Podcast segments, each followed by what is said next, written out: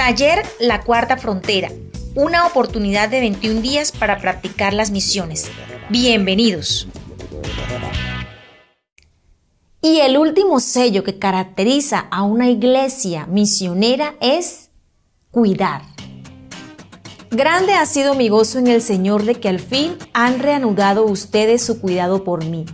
Claro, la disposición la tenían, pero les faltaba la oportunidad. La misión no fue designada para un solo individuo, sino para un cuerpo. Ya para este punto, hemos estudiado que la iglesia no es un edificio, no es una organización, es el cuerpo de Cristo. Y donde quiera que existan los creyentes, ahí debe estar presente la iglesia. Todos sabemos que el apóstol Pablo antes de su conversión era un perseguidor de la iglesia.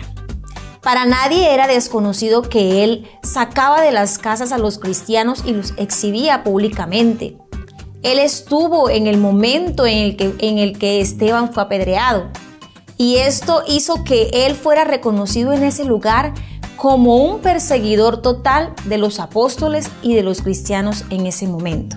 Con la aparición de Saulo eh, es que comienza la persecución de la iglesia. A partir de ese momento la iglesia empieza a expandirse, empieza a abrirse más allá de las fronteras de Jerusalén, que en realidad eh, era lo que debía hacer por las buenas. Nadie se imaginó que este perseguidor de la iglesia se convertiría en un modelo ejemplar para las misiones mundiales. El apóstol Pablo registra en sus cartas alrededor de 70 personas que le instruyeron, acompañaron, sirvieron y cuidaron. Y estos son algunos de ellos. Ananías en su conversión.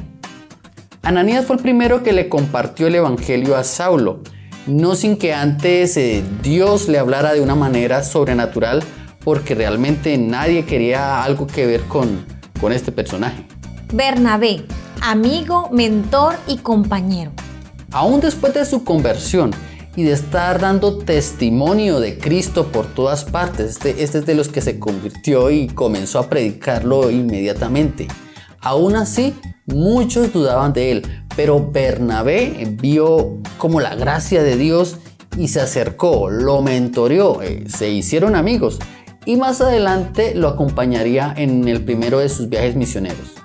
Silas, compañero. Este fue uno de los muchos personajes que acompañó a Pablo en sus viajes misioneros. Pablo no fue solito y en todos los cuatro viajes pues eh, hubo trayectos, momentos que diferentes personas se unieron a él y le acompañaron. Aquila y Priscila fueron patrones, discípulos, compañeros y contribuyentes. Esta es una pareja con la que Pablo se encontró en Corinto. Ellos eran judíos, se encontraron en la sinagoga y como tenían el mismo oficio, ellos se convirtieron en los patrones de Pablo. Parece que Pablo tenía algunas dificultades económicas eh, en ocasiones y tenía que ponerse a laborar. Eh, el hecho es que de patrones se convirtieron en sus discípulos y luego en sus ayudantes. Posteriormente vemos en sus cartas que Pablo habla mucho de ellos, de cómo sufrieron a su lado, incluso expusieron su vida y lo más interesante es que ellos se convirtieron en pastores de diferentes congregaciones. Donde quiera que Aquila y Priscila iba, eh, iban surgiendo nuevas iglesias. Lidia, hospedadora. Esta mujer de Filipo es uno de los frutos del trabajo del apóstol Pablo se convirtió de todo corazón, era de gran testimonio para el Evangelio en, el lugar donde se encontraba. Y era hospedadora de Pablo, era la que se encargaba de que él estuviera bien mientras pasaba por la ciudad.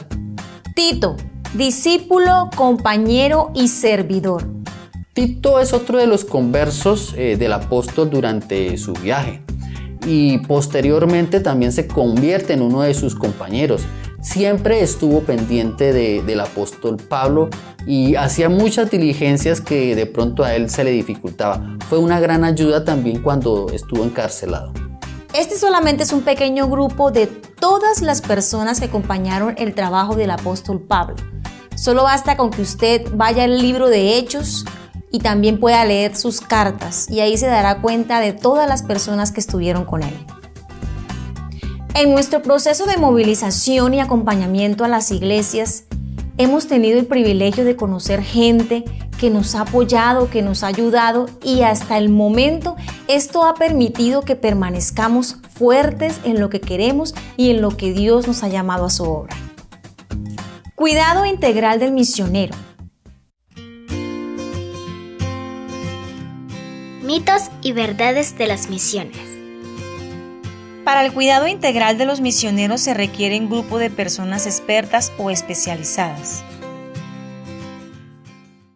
Recordemos que los misioneros son personas comunes y corrientes que necesitan ayuda espiritual, física, emocional y mental. Como iglesia muchas veces solamente hacemos énfasis en la necesidad económica, en que el misionero pueda salir, pero como el salir eh, no es toda la tarea, solamente es el comienzo del trabajo misionero, hay muchas otras áreas que se están omitiendo. En gran parte, la misionología se ha venido desarrollando a partir de las pruebas y errores de los misioneros hasta la fecha presente. Eh, aquellos que han sido pioneros han pagado el precio para que los que vamos detrás no cometamos los mismos errores. Por eso todas estas áreas son tan importantes como el presupuesto y el aprendizaje de la cultura, porque todo ello conlleva también a que la misión sea realizada con éxito. Muy seguramente en las bibliotecas cristianas vamos a encontrar relatos, biografías de misioneros y los grandes hechos y el respaldo de Dios a través de ellos. Pero muy poco se escribe acerca de los fracasos misioneros que fueron reales. Eh, por otra parte, a veces solamente se resalta el éxito que muchos tuvieron, pero no las desdichas que hubo detrás de ellos. Para un cuidado adecuado de los misioneros es importante la participación de los siguientes agentes. Iglesia enviadora. Cuando nos referimos a iglesia enviadora, no solamente estamos hablando de la iglesia local de la cual proviene el misionero, también nos referimos a aquellas que se han unido para que el misionero sea preparado, eh, tenga los recursos suficientes y sea enviado. Agencia misionera. Con respecto a este tema, han surgido algunas confusiones sobre el papel de la agencia misionera. Muchos piensan que es la que se encarga de enviar los misioneros, incluso proveerles los recursos, pero no es así. Eh, una agencia hace de puente entre la iglesia local, que es la que envía, y el campo al cual el misionero va a llegar. Eh, es una colaboración prácticamente que se hace con otras iglesias, con personas que están dispuestas a dar recursos. Eh, aunque la agencia misionera no provee los recursos, en muchas ocasiones por cuestiones de legalidades eh, sí va a gestionar lo que le envía la iglesia local para que de esta manera en el campo se pueda sostener.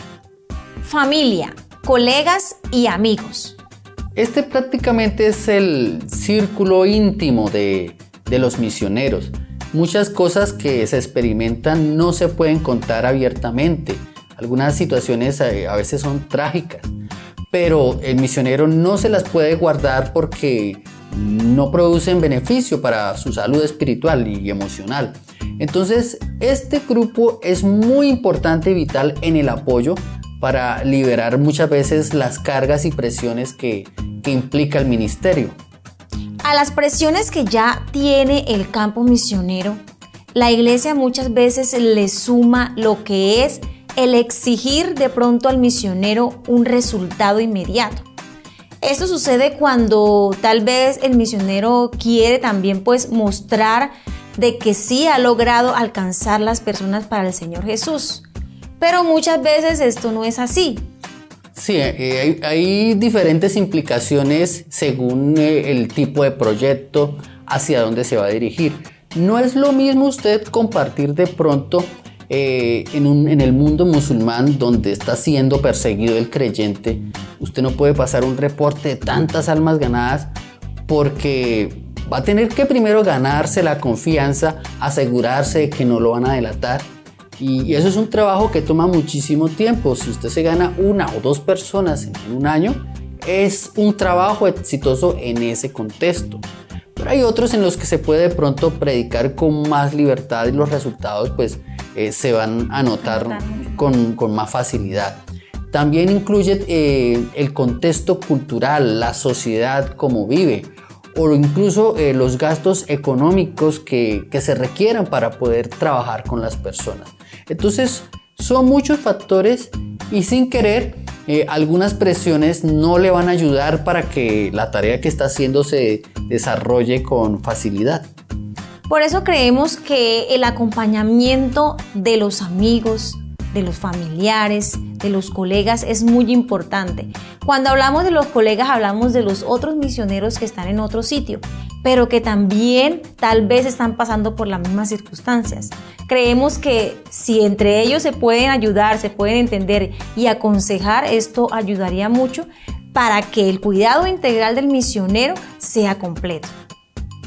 Nación receptora. Aunque todo el acompañamiento es muy importante y eficaz, la realidad es que el misionero es el que va a estar en el campo y va a lidiar con las diferentes situaciones que se le van a enfrentar. Eh, el que se olviden que se fue, eh, no llamarle, contactarle. Muchos misioneros salen y nadie se entera de que salió. Entonces, eh, es importante que ese acompañamiento continúe a pesar de que ya no se le esté viendo, porque va a ayudar muchísimo en la moral de, los misioneros que están en el campo. Las misiones no concluyen con ir al campo. Llegar es solo el comienzo de la tarea. El cuidado implica el antes de salir, en el campo y al regresar. Antes de salir, infórmense sobre el lugar de la misión, los retos y necesidades que enfrentarán. Acompáñelo durante el proceso de salida. Indague con los misioneros sobre sus necesidades más urgentes. Despídalo de manera especial. Aunque ya lo hemos mencionado antes, vale la pena recalcarlo. El campo misionero ya tiene eh, sus propios conflictos, sus propios frentes de batalla. Así que mientras mejor equipado con mejor ánimo y entusiasmo salga el misionero, pues mejor se va a poder enfrentar en los primeros años al reto que le espera. En el campo. Comuníquese frecuentemente y comparta algo de su día a día. Ayude a que en la iglesia local sea recordado y respaldado y conecte a los hermanos con él. Indague sobre el bienestar de la familia que queda en lo posible, visítelo al campo. No deje de orar por él. Ocurre con más frecuencia de lo que se espera que aunque el misionero sale al campo con mucho entusiasmo y de pronto con una buena despedida, pronto se olvidan de él y también pues dejan de darle el respaldo. Inclusive algo tan básico y tan importante como la oración empieza a menguar. No olvidemos a nuestros misioneros ya que ellos dependen de nosotros como iglesia local. Es más, sé que no es tarea fácil, pero propongámonos ahorrar y por qué no en una de nuestras vacaciones visitar al misionero e incluso brindarle apoyo en las tareas que esté realizando. Al regresar, prepare una calurosa bienvenida personal y en la iglesia. Asegúrese que descanse, Ayúdele en las gestiones de instalación y readaptación. Esté disponible para escucharlo. Póngalo al día sobre lo ocurrido en la nación y en la iglesia. Cada proyecto tiene una diferencia de duración. Hay algunos misioneros que salen al campo y se quedan toda la vida. Otros van por temporadas bastante largas, como 15, 20, inclusive 30 años, y en su vejez regresa nuevamente a su nación. Y hay otros proyectos que ya son más cortos. Eh, dependiendo de esto, pues el misionero va a necesitar una readaptación a la cultura. Hemos visto casos en los que prácticamente el idioma local, eh, el idioma de origen, eh, comienza a ser olvidado. Inclusive eso tiene que adaptarse nuevamente. También sería muy bonito que cuando el misionero regresa a su iglesia, éste sea recibido con los brazos abiertos y con el mismo amor y cariño como en el día en el que lo enviaron. Si Jesús prometió nunca dejarnos al cumplir la gran comisión, tampoco debemos olvidar al misionero. Para concluir el tema del cuidar, podemos decir que lo más importante es saber que el Señor es el que envía al misionero. Es realmente el que lo va a respaldar también en el campo. Esto dándonos cuenta que nosotros como seres humanos podemos fallar, pero Dios no nos va a fallar nunca.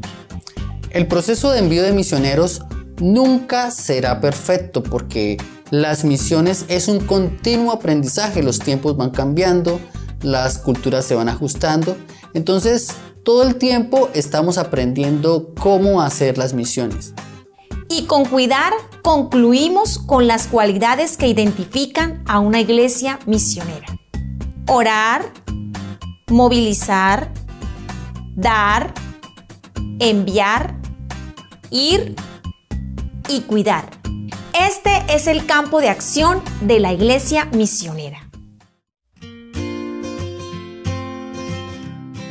Mitos y verdades de las misiones. Para el cuidado integral de los misioneros se requiere un grupo de personas expertas o especializadas. Respuesta. Para cuidar al misionero no se requieren personas expertas, sino el acompañamiento de la iglesia y personas cercanas.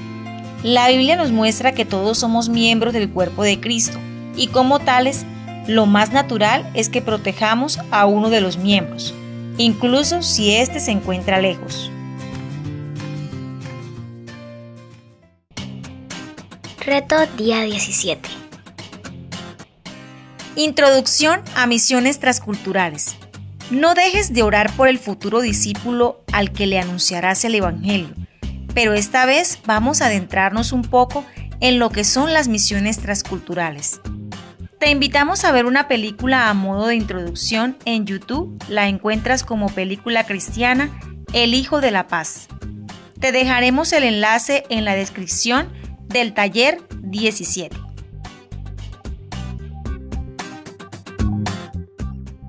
Hemos llegado al final de la tercera frontera.